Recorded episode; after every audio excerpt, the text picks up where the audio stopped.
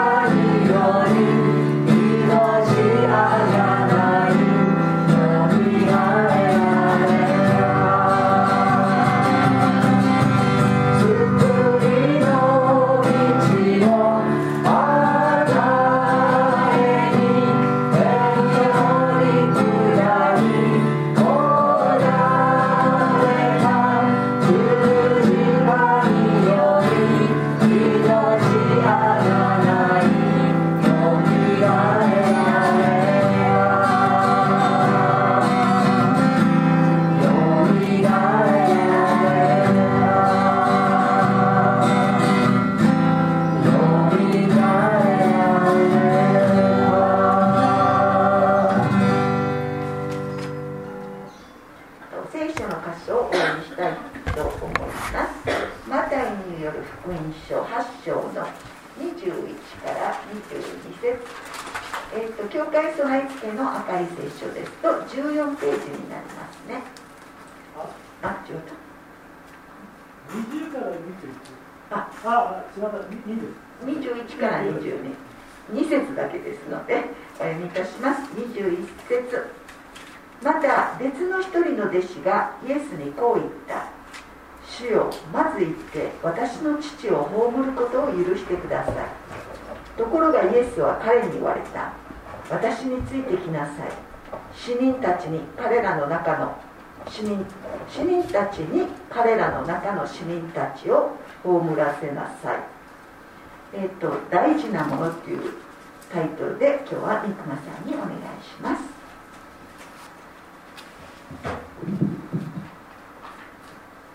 あおはようございます。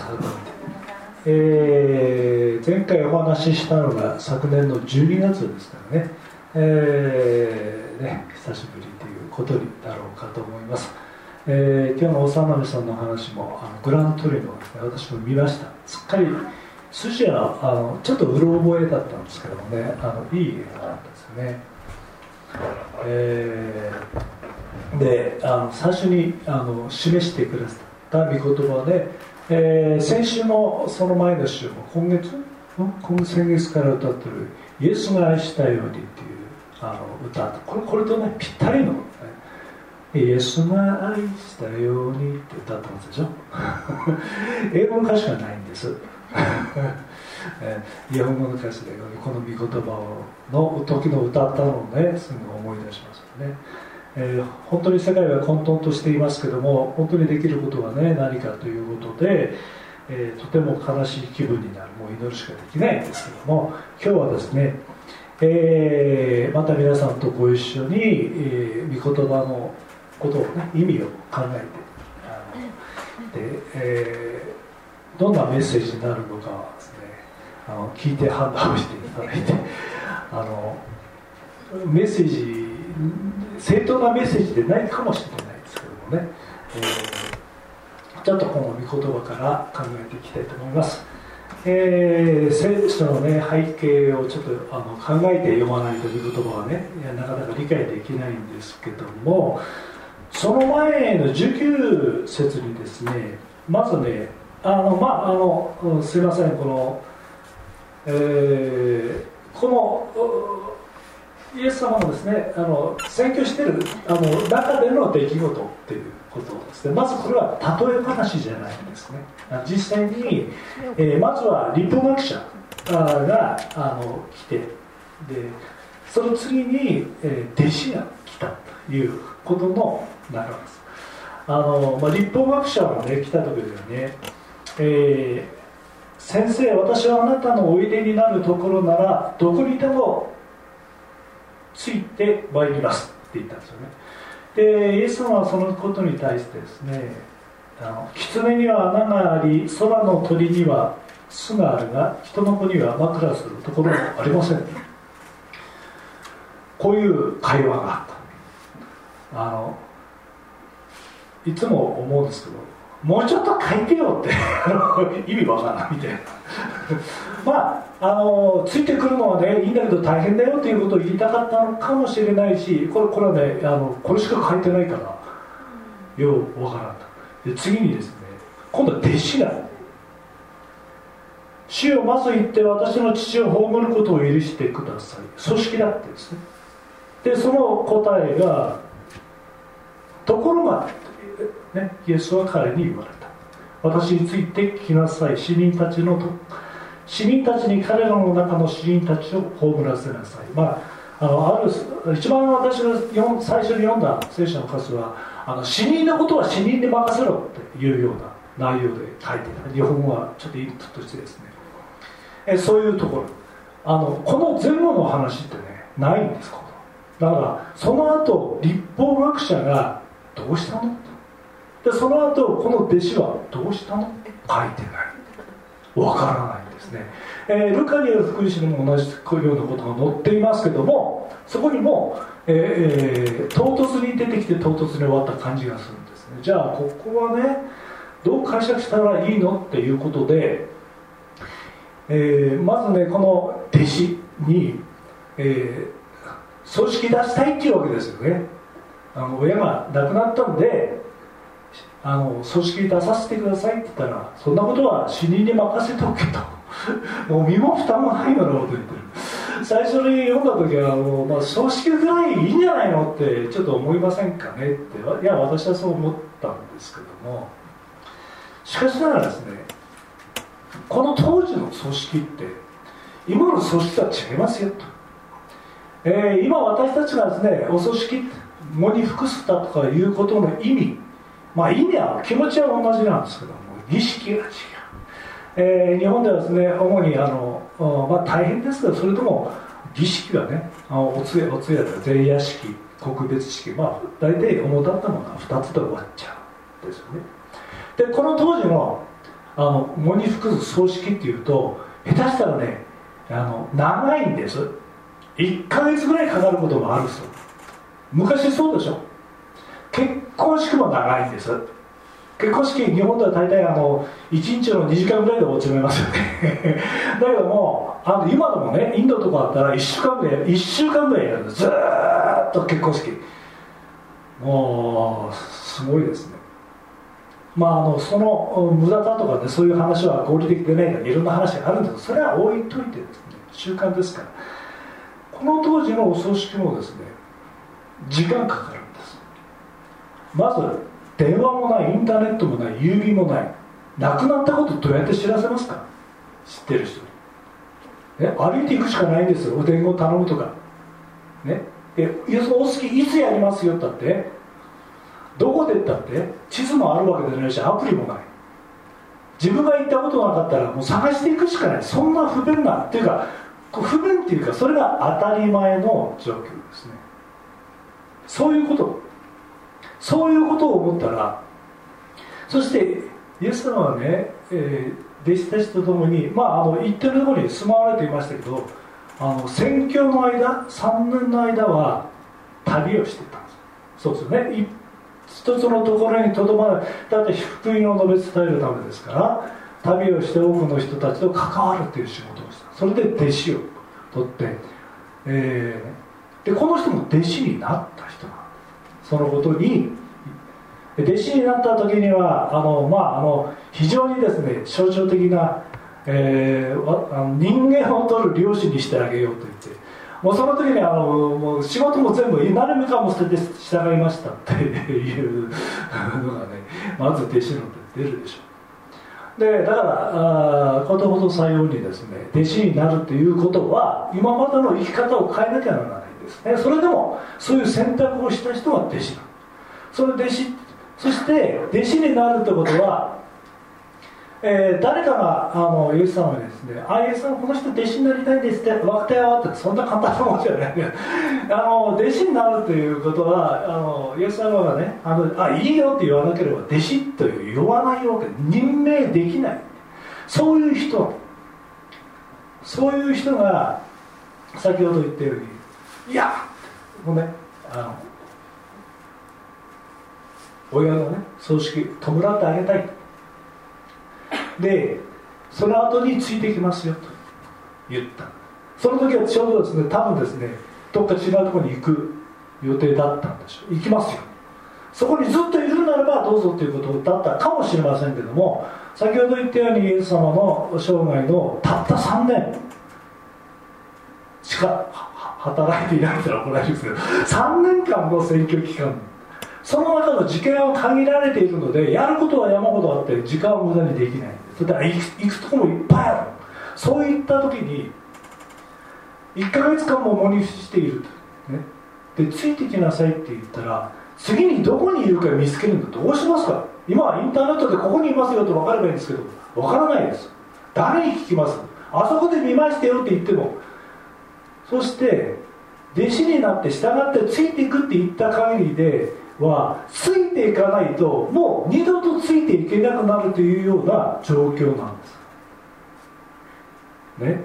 だから2日行ってそのまま帰りましょうって向こう側に行ってるから向こう側にそれいるって保証はないんですね。そういうで旅って非常に危険でしょ。強盗も出るしね。いろんなこともあって不便極まれないそういうのがイエス様のとっていた行動でその中で宣教していた。でこのそのことを弟子も知ってた。もちろんですね。弟子もこう言って親を葬らせてくださいって言った弟子の本当の本当の心はですよ。そのこともあったかもしれないんですけども実はね弟子辞めますって言ってる。もうだって離れたらねもう見つけることはほぼ不可能なんです。1ヶ月も長いとこにいてイエス様はどこに行った？電話もないし何にもないんですよ。誰か知ってる人を探せるのも一苦労そこにもしあここ4日前にはここにいましたっていう話を聞いてそこに行ったとしてもそこにいるかどうかわからない。旅してるから。次にどこに行くって言ったら知ってる人いるかどうかもわからない。そういう状態で別れてしまったら二度と追いつけない。そういう状況だっていうことをまず、ね、理解しなきゃならないですよね。で実はですね、えー、古くの古いところの中東の話であの親の葬式があるんですっていうことは何かのお願いされたりした時に断る言い方だった。日本もあるでしょ、うん、これやってくれませんか？いやちょっとあの親の葬式でいや親の葬式でって言わないかもしれませんけども、えー、働いてる人の中にはですねあの親戚が亡くなったっていうかあのあの厳し休暇を何回も取る人がいてねどうもおかしいって。本当にそうなんだって調べたら全然違ったっていうことがよくあるから警察の中にもありました。私もあの嫌に思うよこの間じいさん亡くなったけどまたかみたいなねあるんですでこれはですねあのやんわりと相手を傷つけないようにあなたの申し出はお断りしますよっていうことにもなった。ぐらいのでねこの弟子はねそのその状況もあるし葬式の状況もあるし今言ったように今別れたらもしかしたら二度と会うことができないっていう。イエス様も知ってたし実はこの弟子だってその風習で生きてますから知ってるんです。そしてこのことを言ったってことは私も弟子を辞めたい。そう言っている。そしてねその時のイエス様の答えが死人のことは死人に任しておきなさい。でイエス様はここでこの弟子がねこういう言い訳をしてもう弟子としてついていけないって言ったことに対してこの弟子は本当に心からそう思っているのか迷っているのか。多分家あのこの弟子の中には迷いがあった。迷った。ついていこうかどうしようかついていけない。そしてちょうど組織があったと思うんですよ。ちょっと組織だし、ね、ちゃんとあの森に伏さなきゃならないそれからついていこうっていう中で自分で納得させているそのことが多分イエス様の中には分かったんですね。逡巡してる迷い、えー、どうしようか。自信がない。弟子先ほど言ったように弟子になるということはあの生半可なことじゃもちろんありません。しかしながらあの無理やりその人を弟子にするっていうことをイエス様はしない。今もそうです。この弟子が弟子でこの弟子がですねこの活動そのその宣教には自分の使命だと思ってですね。もう弟子になってる人ですから。これから弟子になりたいんですかって言ってない。弟子になって働いてる人なんですから。その気持ちその意欲そのそういう歩みをしたいって一度決心してついてきた人なんですでその人がでここでねもし葬式がとあの葬らせてくださいじゃなくて本当にやめたいんであればもう僕ついていく自信がないんです。どうしたらいいですかって言ったらまた違ったかもしれません。でもこの人は口実を使ったんです。やんわりと。自分が選んだことに対して口実を使ったんです。正直でなくてね。そのことそのことにイエス様は迷いを見たんでしょうね。この人は迷っているんだ今ねせっかくやってきたものをね途中で放り出そうとしてるんだ。その時にかけた言葉がもう死人の ことは死人に任せてくれ。かえってねこういう突っ張った突っあの突っ張ねるような厳しい厳しいというかあの身も蓋もないような言葉でその心はですね本当にあなたはね自分でやりたいことって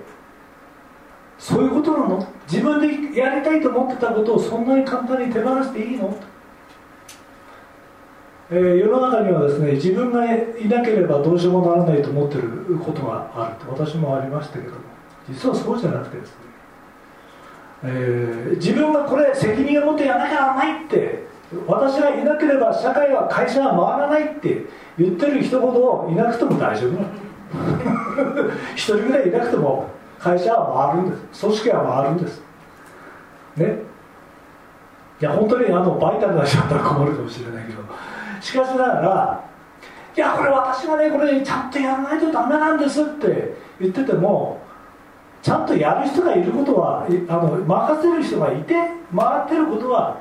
その人じゃなくてもいいんです。で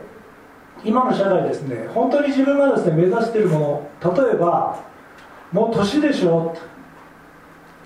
あなたねもうこんな年になってそんなことしてね。だもうみんな恥ずかしいと思って。ね。それもそれともねいや男のくせにそんなことするのとか。いや女がねそんなことする。例えて言えばそういうことのためにですねあの自分がやってきたことやろうとしていることを諦めますか？そういうことにもつながってるんじゃないかと思ったんです。自分がね何でも簡単をやろうとしてしなくても実は人っていっぱいいるんですよ。あなたの代わりになる人。でも反対に言えばあなたにしかできない役目があるんですよ。その役目をせっかく見つけてるのに途中でやめるんですか？まあ悩みは分かります。でもその選択して本当にいいんですかっていうことを大げさにね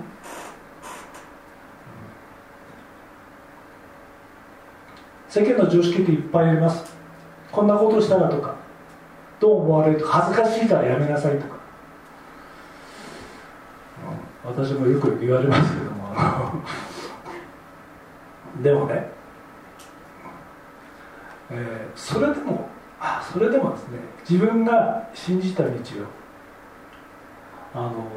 だからといって手放していいんですか？そこのところを少し立ち止まって考えて厳しい言葉で言ってあげる。イエス様はこうやって言ったせっかく従ってくると決心した弟子にねもうここでお葬式のために行ってしまったら多分もう二度と会えませんよ。それ分かってる。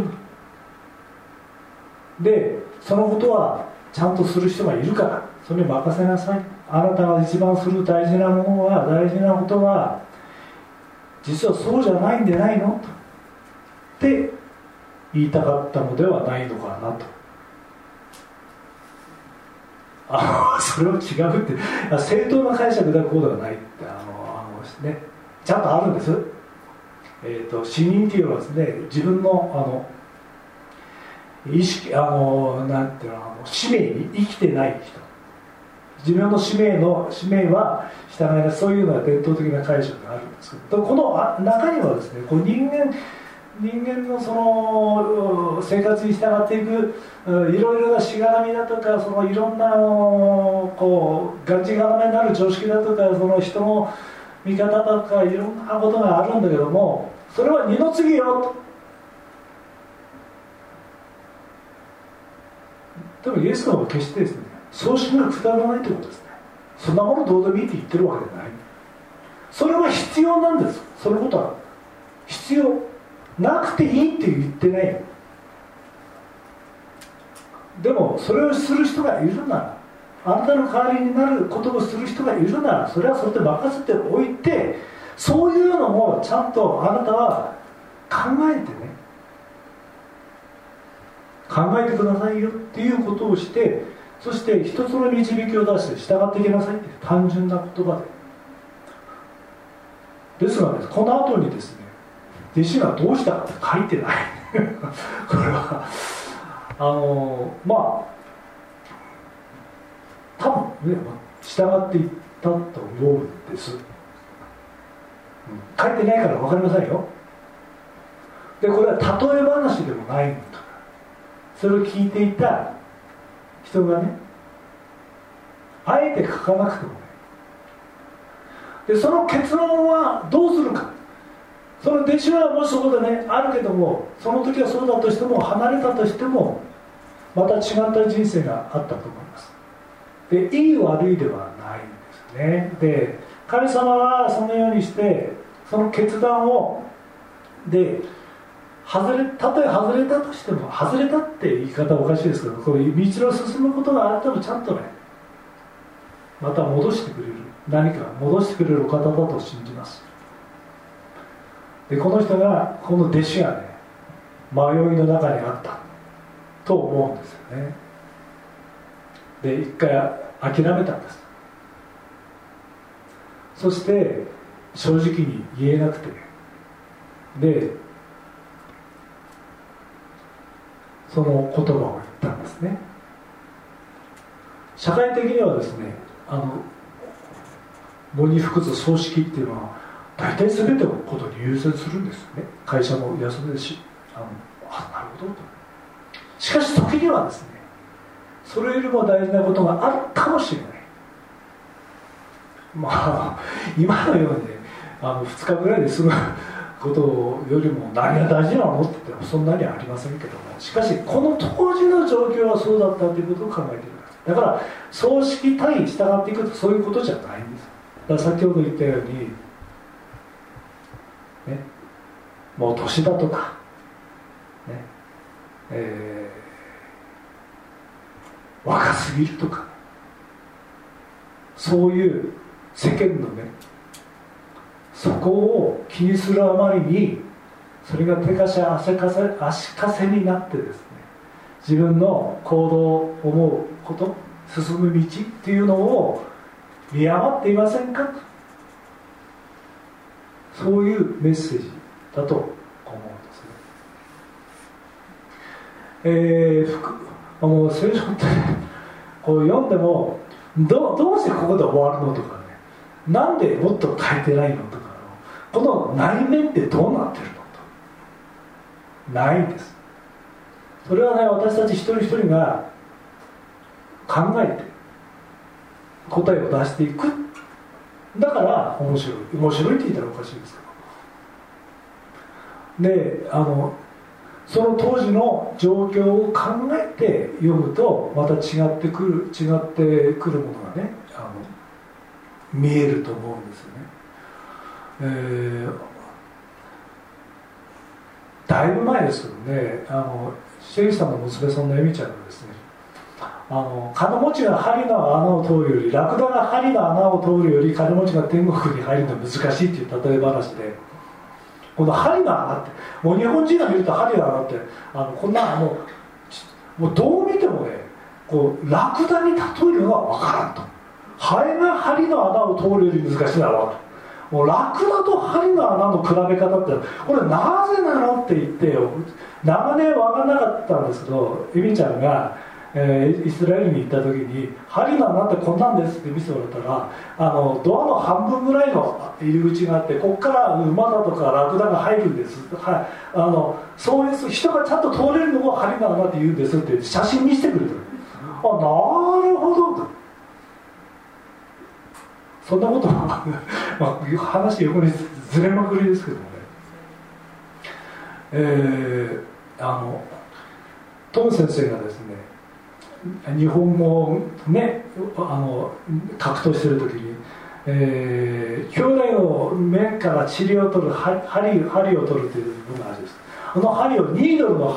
あの針だと思ってこれちっちゃいから入るかもしれないと。でもニードルの針が来て針ですから。あのこう土台のこの今度でっかいやつ。その針は針でもその同じ発音だけど針針。ニードルは針、えー、材木の針。違うでしょ？大きさがまるで違うってことがあってびっくりしたって話してますけど、うん、まああのそうですよね。でも英語でそうやって書いてますよ。ログってログって書いてるんですでも日本語の針ってトム先生は針しか知らなかったからその時は。ログのことを針って言うと知らなかったからうーんって言っててびっくりしたって話をしてますけどことごとさようにですねいろんな状況を見ていくとあの聖書の中のあのなぜこうなのかって、まあ、これ今日の話とは全然違うんですけど非常にねあのあの面白いな。面白いって言ったらなんですけどでもあの一理一理あるというよりも何理もあるというかもう あのハッとさせられることがあって、えー、これねあのやっぱり社会的ルールとか風習だとか習慣だとかっていうところに、えー、その飲酒っていうんですかね古くからのあのルールだとかあとはよく分かんないのがいっぱいあるでしょ人間が作ったものについて。でその意味もね知らないとダメですけども、えー、でも本当にその中で大事なことっていうことを見極めていく、えー、それができていたならば人間は必ず幸せになると思います。あの幼いさんの説教もそうですよね。あのメッセージでもね、えー、イエス様が愛しているように私たちが互いに愛し合うこと人を傷つけ合うことをやめればですね戦争なんか起きないんですよね。でもこれがずっとできない。えー、そこにはねやっぱりこの生き方をするというこの弟子のように決断が必要なんですよね、えー、そのことを強く思っていろいろ、えー、メッセージのテーマをどうしようかって3週間ぐらい悩んでてですねパッとこう見たところでパッとあの昔ね、えーえー、あのあるコラムを読んであのこの葬式のこととかいろんなことするコラムを読んでですね思い出したことがパッとあって、えー、こんな話になったんですけど果たしてメッセージになったかどうかよく分かりませんが あので、えー、お互いに、え、私たちは大事なことを見失わないように私たちにとって大事なことっていうともあの教会に集う仲間であればあの神の国と神その義とをまず第一に求めなさい。大事なことはそれですよ。示されてる。そこに自分たちがどう従ってで神の国とその義の中の一番の大事なことは自分と同じように他人を愛しなさい。これ以外にそれと同じように、えー、神の国とその義とを第一にしなさいと同じように大事なのは同じようにと同じだということです。ね。他人を自分と同じように愛しなさい。だから互いに愛しなさい。これが全てですよって言ってるんですね。そこを私たちが見誤らないように何がそのことにつながっていくかを見誤らないように生きていく。神様はその時にこの弟子のように聞くと答えが来るんです。この弟子も死人のことは死人に任せろ私についてきなさいって言って決断ができたと思います、ね、弟子をやめようと思ってる弟子でしたけど。同じように神様にそのようにたとえ正直に言わなくてもその心はね神様ご存知ですから。正直に、えー、神様に対して正直になる。あのもう正直にならない。ことの方が難しいだって神様だもんねみんな知ってるどうもどうもならないどうもならない正直なところなもう私が違うよって言っても正直な心は神様はみんなご存知ですその中で大事なことを決断していきましょうというおすすめです祈ります神様この時を感謝します兄弟姉妹を感謝します。このようなコロナ禍でもこのように集まりあなたに礼拝することを感謝します。どうぞそれぞれの心を導いてください。また本当一人一人が大事なこと従っていくことについて大事なことについてあなたと祈りあなたから導きと答えをいただくことができますように。私たちの目の前には古からの言い伝え習わし常識いろんなことがあります。そしてその中のものが時には私たちの行動を戸惑わせたりやめてしまったりいろんなことにつながることがあるかもしれませんがその中どうぞ本当に私たちが正直どうしたいのかそのことを含めてちゃんと考えていくことができますようにそして大事なことは何かという選択をいつもあなたを軸に置いてすることができますように導いてください。個人の守りもあなたによってありますようにどうぞ豊かに祝福してください。どうぞ健康を支え働きを支え全てのことをあなた祝福を持って支えてくださいますように兄弟姉妹の上に守りありますようにどうぞ導いてください。感謝をしてキリストの皆を通して祈ります、ね